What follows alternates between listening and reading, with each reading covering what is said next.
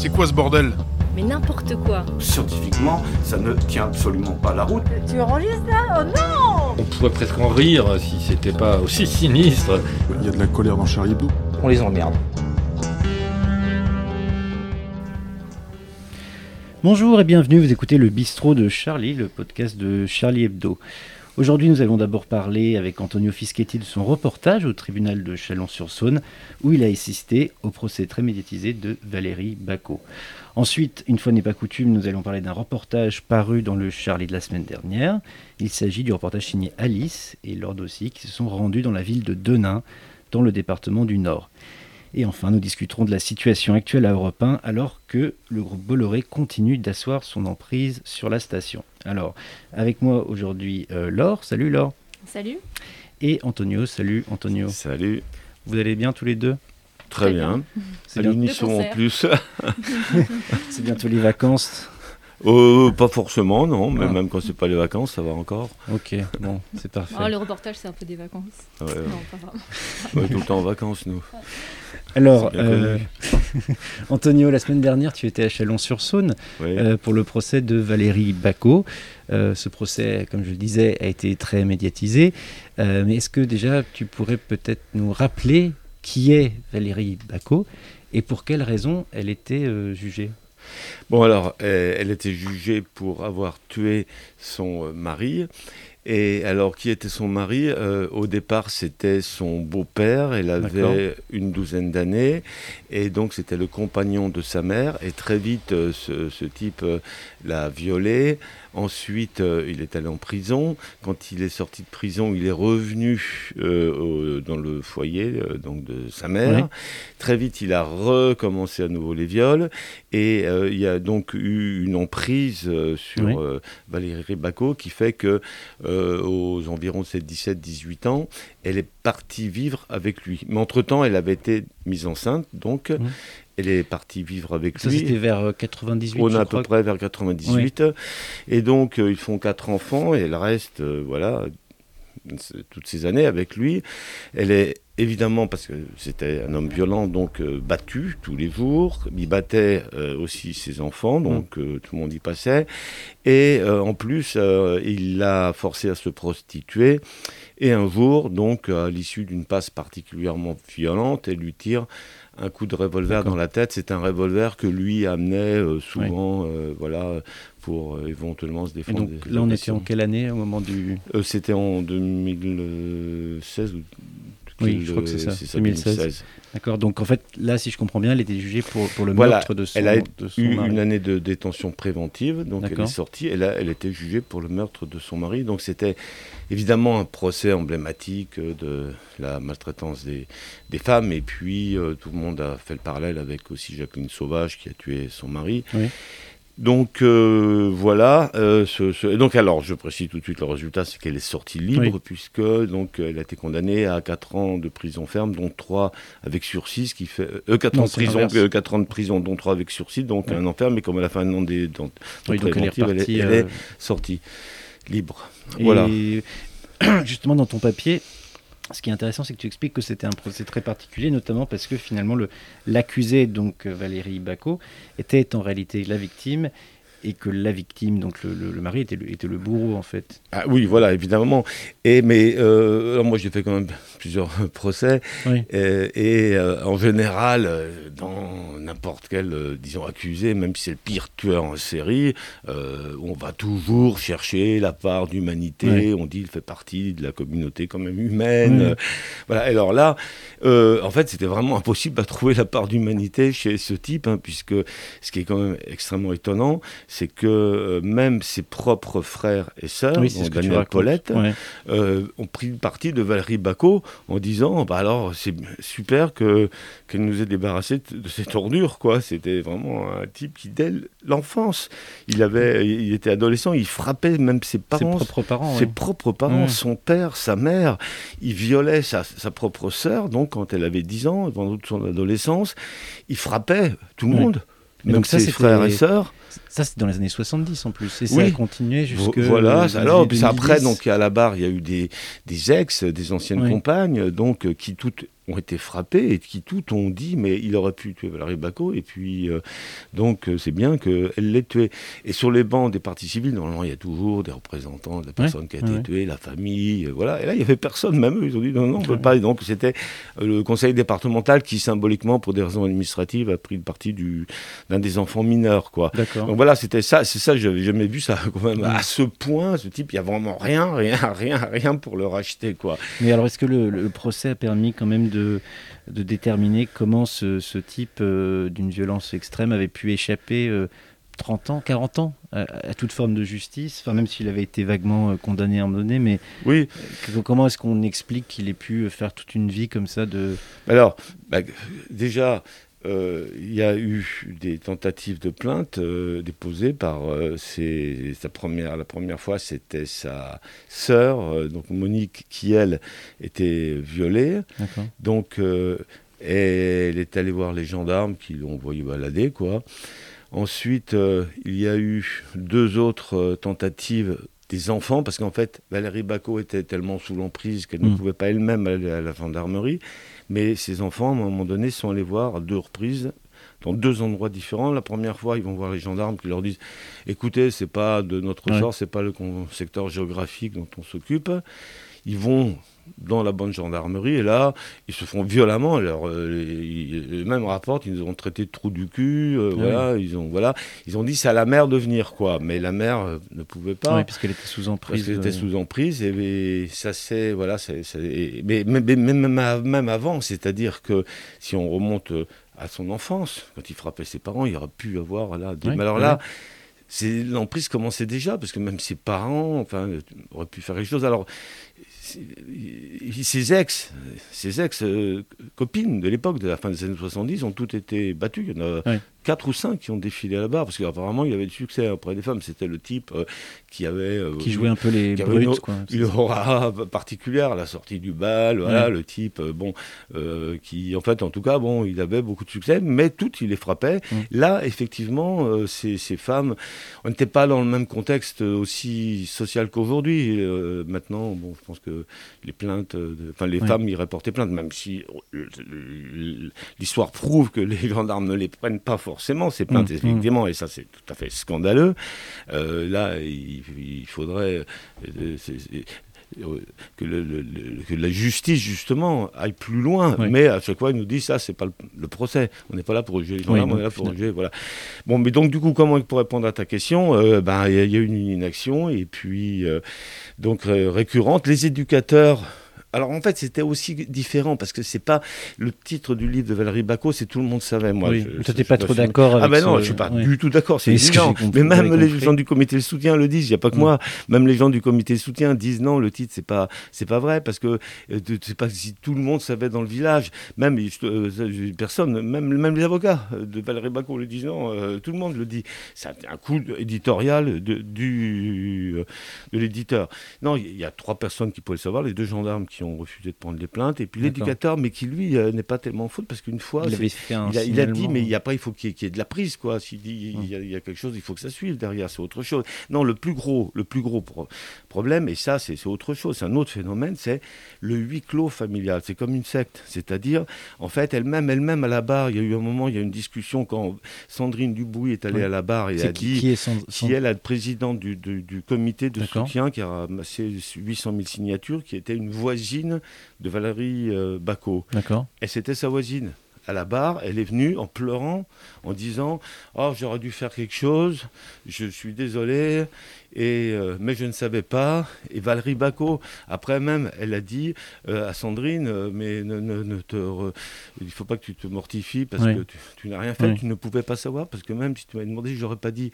En fait, voilà, c'est on est dans cette situation-là. C'est comme moi, j'ai fait un hors-série pour Charlie sur, les, sur les sectes avec Ouais. Euh, Ouais. C'est ce fonctionnement-là, c'est ce fonctionnement du- Une d'une euh, du- où Ouais. rien ne ressort, c'est un huis clos. Ok. Bah, merci pour tous ces, tous ces détails. Le reportage d'Antonio est à lire dans le numéro de Charlie de cette semaine et également sur notre euh, site internet. Et on va donc passer au reportage suivant.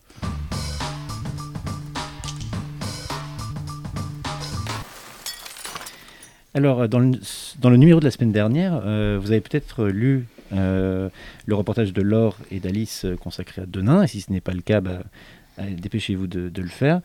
Euh, alors, euh, pourquoi être allé à Denain faire un reportage? Eh bien, on est allé à Denain parce que je savais que Denain était une des villes les plus pauvres de France et je on me demandais tout simplement ce que ça signifiait aujourd'hui de vivre dans, dans une des villes les, les plus pauvres de France. Voilà. Euh, par ailleurs, il se trouve que Denain euh, est, on peut dire, la ville de, de Chenu. euh, Sébastien Chenu. Sébastien Chenu, Oui. un des porte-parole du Rassemblement national. C'est le député du coin et il a failli, enfin, il a brigué la mairie l'année dernière. Euh, et, euh, mais il a perdu, euh, enfin il n'a pas, il a pas du tout euh, réussi à, à gagner la mairie. Euh, et là, alors ce qui est intéressant justement d'un point de vue euh, politique, euh, c'est que euh, on peut voir que les, le Rassemblement national fait des scores faramineux. Ouais. Euh, et donc Chenu, par exemple, euh, a eu aux élections régionales au deuxième tour euh, 44%, près de 44%. Ouais. Euh, Xavier Bertrand, lui, euh, 36%. Donc Chenu est en tête, Ouais. alors même que dans les Hauts-de-France, euh, C'est c'est il, Bertrand a, qui perdu. gagné. Voilà. Euh, Mais- tout- mais euh, cependant, malgré ces, ces bons résultats, il se trouve que l'année dernière, au municipal, c'est la maire PS Oui, c'est intéressant ça. qui a euh, gagné la mairie haut la main dès le premier tour, à 57%. Euh, et donc, ça, ça montre la complexité aujourd'hui du vote, parce que finalement, euh, la même personne a pu, à Chenin, voter euh, RN cette année, alors que l'année dernière, elle avait voté euh, euh, pour, euh, pour la maire PS. Euh, voilà, donc ça pose question du brouillage un peu idéologique, Et- de la complexité ouais. du vote, et aussi finalement de euh, comment peut-être euh, lutter contre le RN. Et c'est vrai que la, la maire, bon, on n'a pas l'habitude de, Ouais.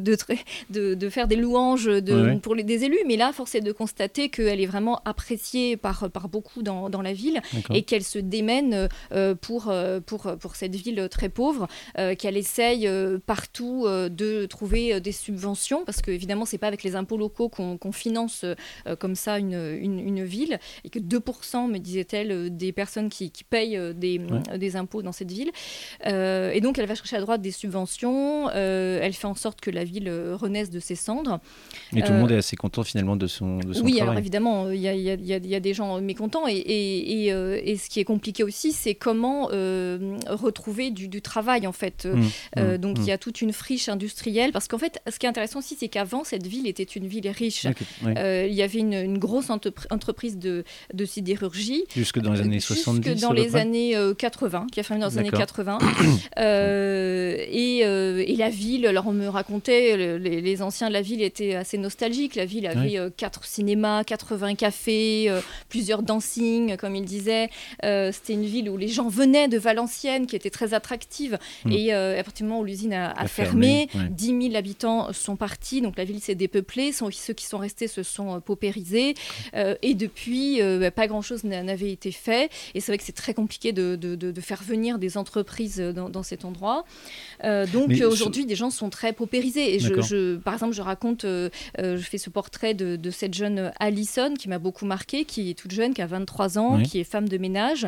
Et elle me dit, voilà, je gagne euh, euh, 150 euros avec des ménages dans une grande surface et 250 avec des ménages dans une banque. Et là, D'accord. je me dis, est-ce qu'elle me dit par semaine ou par mois? Ah Je oui. me pose cette Mhm. question bêtement, Oui, euh, qui évidemment euh, pour elle était une évidence. Elle me précisait pas parce que c'était une évidence. Et moi, j'avais un doute. Et, euh, et donc, je lui demande et elle me dit, mais évidemment, c'est par mois. Oui. Voilà, et donc, euh, et, donc elle a euh, aussi une prime d'activité, euh, ce qui fait qu'au final, elle a quand même très très. Enfin voilà, c'est, ça, ça montre bien la, la réalité de, Mais de les- cette vie de pauvreté. Mais justement, les gens que tu as rencontrés, est-ce qu'ils ils ont ils t'ont expliqué un petit peu justement pourquoi d'un côté il y avait ce vote euh, RN et puis en même temps ils ont élu une, une, une maire socialiste parce que c'est c'est vrai que c'est assez Eh par- bien, ça peut euh, sembler cette paradoxal. complexité, voilà, euh, on me répondait dans ce cas, euh, bien la mère, elle, elle, elle fait le boulot. Voilà, elle fait le Ah oui. boulot. Mm. euh, on sait qu'elle se démène. euh, euh, voilà, c'était c'était la réponse. euh. Et puis pour le RN, euh, bien, il y a de plus en plus euh, ce qu'on entend aujourd'hui, c'est bon. Après tout, euh, on va essayer. On n'a Ouais. pas tenté, on va essayer. Et il n'y a, il y a pas forcément une adhésion euh, à l'idéologie du RN, où il y a une méconnaissance aussi de l'idéologie Mm. l'idéologie du RN. Euh, des jeunes m'ont dit oh non, mais euh, c'est, pas, Oui, pas du tout euh, contre les étrangers. euh, non, non, pas du tout. euh, voilà. Donc, Mais là, de toute façon, j'imagine que le taux d'abstention est très élevé.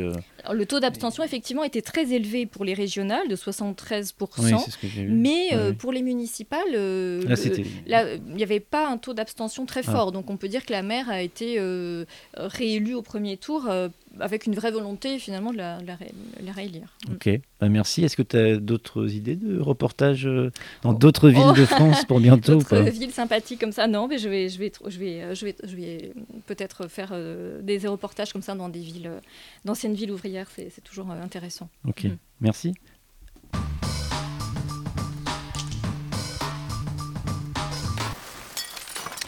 Alors, pour euh, terminer le podcast de cette semaine, on va revenir rapidement sur la, situation chez nos confrères d'Europe 1.